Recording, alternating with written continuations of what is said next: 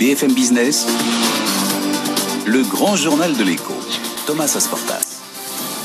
Bonsoir à tous et bienvenue dans votre grand journal de l'écho. On est ensemble pendant deux heures jusqu'à minuit pour faire le tour de l'actualité économique du jour. Et ce soir, on va faire le point sur l'industrie française. Est-ce que notre industrie peut encaisser un éventuel troisième confinement Est-ce que notre industrie est prête aussi pour le Brexit À 22h10, c'est un poids lourd de l'industrie française. Philippe Darmaillan, le président de l'UIMM et d'ArcelorMittal en France, qui répondra à mes questions. Et puis à 22h40, on va zoomer sur l'industrie automobile française. Est-ce que le mois de décembre sera bon? Est-ce que le secteur va rebondir très fort l'année prochaine après une année 2020 terrible. François Roudier, le porte-parole du CCFA, sera notre invité à 22h40. Voilà donc le programme de ce grand journal, mais tout de suite toute l'actualité avec Claire Checaglini.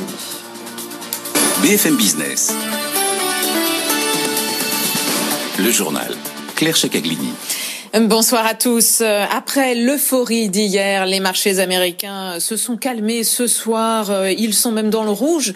À la clôture, le Nasdaq termine à moins 0,4%, le Dow Jones à moins 0,1% et le S&P 500 à moins 0,2%. Wall Street avait pourtant déparé en fanfare cet après-midi, mais la bourse de New York a déchanté. L'aide de 600 dollars aux ménages les plus défavorisés n'augmentera finalement pas. Le décryptage de Grégory Volokin le président de Mescart Financial Services. Oui, absolument. On a ouvert avec des nouveaux records, mais ça n'a pas duré longtemps, puisqu'en fait, maintenant, on se rend compte que l'espoir d'un plan supplémentaire d'aide aux Américains de 2000 dollars au lieu des 600 qu'ils vont recevoir par personne, cet espoir a été en fait enterré par les déclarations du leader des républicains au Sénat. Donc il va falloir se contenter du plan qui a été voté. Ce n'est pas rien, mais ça n'a pas suffi à faire encore monter les marchés vers de nouveaux sommets aujourd'hui. Et la bourse de Paris a, elle, terminé dans le vert à plus 0,42% avec un CAC affichant 5611 points. Les opérations de Windows Dressing en cette fin d'année euh, ont notamment profité au secteur du luxe. Ainsi, Hermès termine à son plus haut historique et autre gagnant de cet habillage de bilan, eh bien, euh, Worldline, le spécialiste des paiements électroniques qui représente la plus forte hausse du CAC 40 euh, à 2,5% aujourd'hui. Et puis maintenant, cette révolution en marche depuis des années qui pourrait aller bien plus vite que prévu. Révolution autant économique que géopolitique et pour cause. Après des décennies de rattrapage, la Chine pourrait devenir la puissance, la première puissance économique au monde et donc supplanter les États-Unis en cause une meilleure gestion de la crise du Covid. Paul, les explications de Paul Marion. En 2028, le PIB chinois devrait dépasser celui des États-Unis d'après le think tank britannique CEBR. 2028, c'est 5 ans plus tôt que prévu dans son dernier rapport, en cause la pandémie qui marque le décrochage de l'économie américaine, en récession de 2% en 2020, alors que la Chine sera l'unique puissance à connaître une croissance positive cette année. La tendance devrait se poursuivre tout au long de la décennie 2020, avec une croissance autour de 5% pour la Chine et en dessous de 2% pour les États-Unis, malgré un rebond épisodique attendu en 2021. Plus généralement, la décennie à venir sera marquée par la montée en puissance de l'Asie, avec l'émergence de l'Inde comme troisième économie mondiale en 2030 et le décrochage de l'Europe. L'Allemagne devrait tomber à la cinquième place, la France stagne à la septième position, alors que l'Italie ne fera plus partie des dix premières puissances économiques en 2030. Le think tank pointe ainsi du doigt la gestion de crise médiocre des Européens et les incite à s'inspirer davantage de l'Asie plutôt que de se comparer entre eux. Et justement, pour ce qui est de la gestion de l'épidémie en France, l'exécutif ne prévoit pas de durcissement dans l'immédiat des mesures sanitaires. Nous ne voulons pas confiner à ce stade, a affirmé ce soir Olivier Véran, le ministre de la Santé, qui a également indiqué que le couvre-feu pourrait être mis en place dès 18 heures à compter du 2 janvier. Cela ne concernerait que les territoires les plus touchés par le Covid, à savoir le Grand Est, la Bourgogne-Franche-Comté, l'Auvergne Rhône-Alpes et le département des Alpes-Maritimes. Enfin, le Conseil scientifique estime probable une reprise incontrôlée de l'épidémie.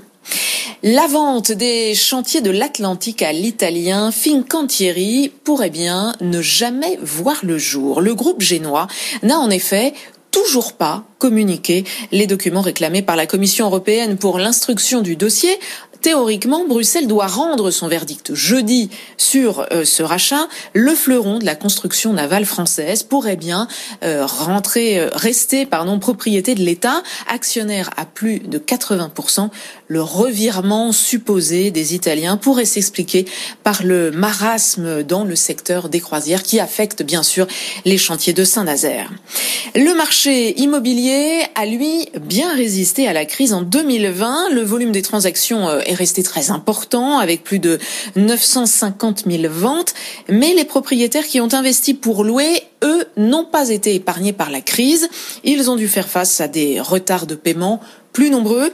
Alors, quels sont les changements de réglementation pour 2021 pour ces propriétaires? Le décryptage de Théomné Pipvoda.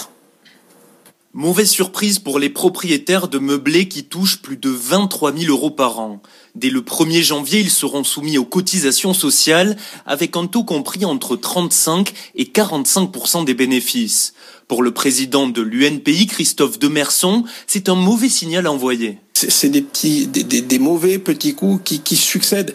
On a l'habitude. Je pense qu'il faut travailler en confiance et en partenaire, en partenariat avec les propriétaires. Et je pense que les choses pourraient bien se passer. Euh, les propriétaires, ils cassent pas, ils font pas de manifestations, ils entretiennent leurs biens, ouais. ils injectent de l'argent euh, euh, dans, dans l'économie. Voilà, il faut, il faut leur faire confiance. Autre petite déception pour les propriétaires, ma prime rénov ne sera pas accessible dès le 1er janvier. Son entrée en vigueur sera probablement décalée de 10 jours et même de 6 mois pour les propriétaires bailleurs. Mais je pense qu'il faut pas donner de mauvais signaux aux, aux propriétaires. Mmh. C'est important, il y a quand même des enjeux. Euh, il y a des gens qui ont fait de devis, ils ont lancé les travaux, et puis maintenant, et si l'argent vient pas, mmh. je veux dire, il, il faut tenir ses engagements. Et les années qui suivent pourraient être encore plus sombres pour les propriétaires. La Convention citoyenne a mis une proposition sur la table pour 2028, interdire tout simplement la mise en location des passoires thermiques. Couturier visionnaire, Pierre Cardin avait lancé sa première ligne de prêt-à-porter dès 1959. Le créateur de mode est décédé à 98 ans aujourd'hui à Neuilly-sur-Seine. Homme d'affaires devenu milliardaire, il avait musé sur une diversification tous azimuts de son groupe, investissant dans la création de meubles, dans l'hôtellerie ou encore la restauration. Ce touche-à-tout avait aussi été un très grand mécène. Le satellite d'observation militaire français CSO2 a été mis en orbite aujourd'hui. La fusée Soyuz qu'il transportait a décollé de Sinamari en Guyane. Le satellite construit par Airbus et Thales fournira des images à de très haute résolution, quel que soit le temps.